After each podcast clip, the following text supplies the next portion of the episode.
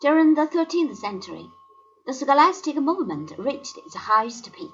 Likewise, the struggle between Pope and Emperor entered its fiercest phase.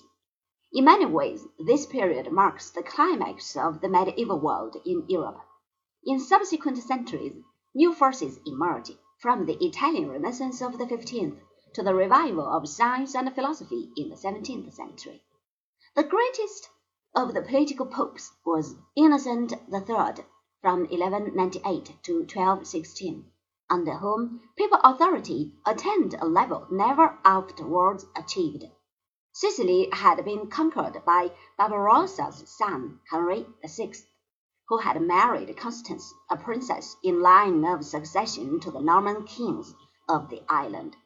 Henry died in 1197, and his son Frederick became king at two years old. His mother placed him under the guardianship of Innocent III.